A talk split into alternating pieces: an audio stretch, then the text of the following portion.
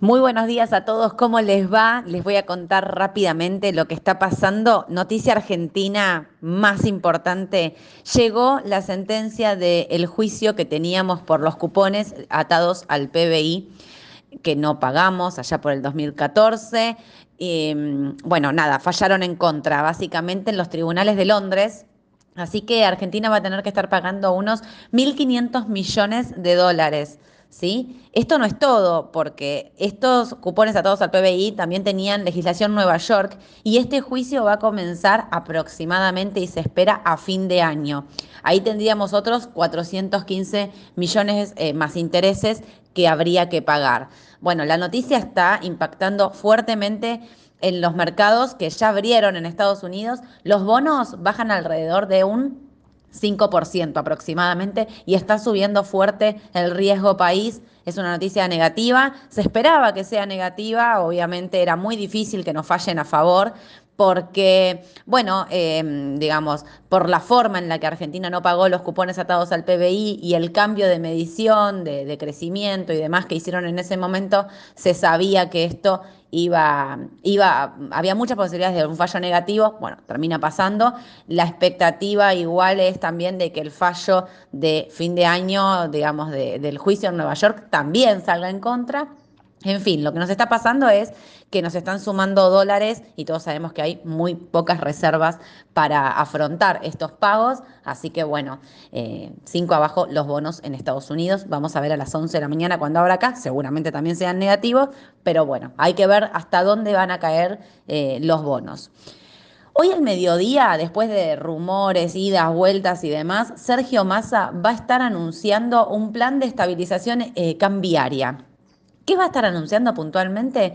Dólar agro y dólar soja. Los dividió, ¿sí? El dólar soja 3 eh, va a tener una vigencia de 45 días, va a funcionar desde el 8 de abril al 24 de mayo y va a ofrecer liquidar eh, dólares aproximadamente a un valor cercano a los 300 pesos. El dólar agro para las economías regionales va a tener un plazo de 90 días y va a funcionar del 8 de abril al 7 de julio. Bueno, ahí dividió un poco el tema de cómo va a ser la liquidación.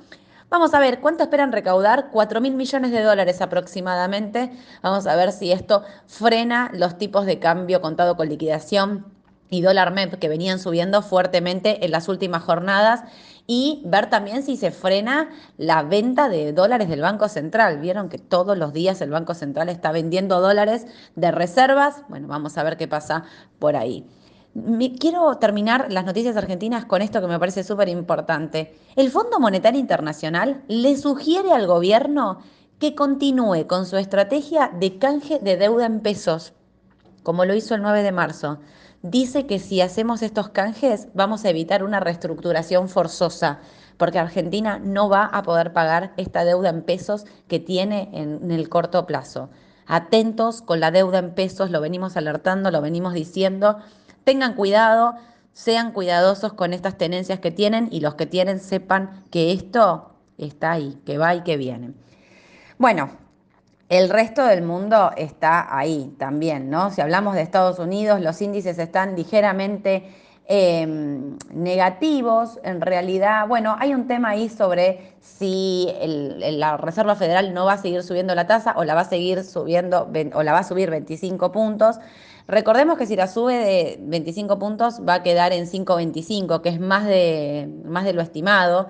Em, a mí me parece que, bueno, el mercado en general le pasa que eh, entrará en recesión, digamos, esta tasa alta mantenida en el tiempo le pone duda al mercado en general y sobre cómo va a responder, cómo va a responder la economía de Estados Unidos, si se va a bancar esto. Bueno, ahí estamos en dudas sobre lo que va a ocurrir. Recordemos que hoy es el último día en mercado argentino, pero jueves y viernes Estados Unidos sigue operando.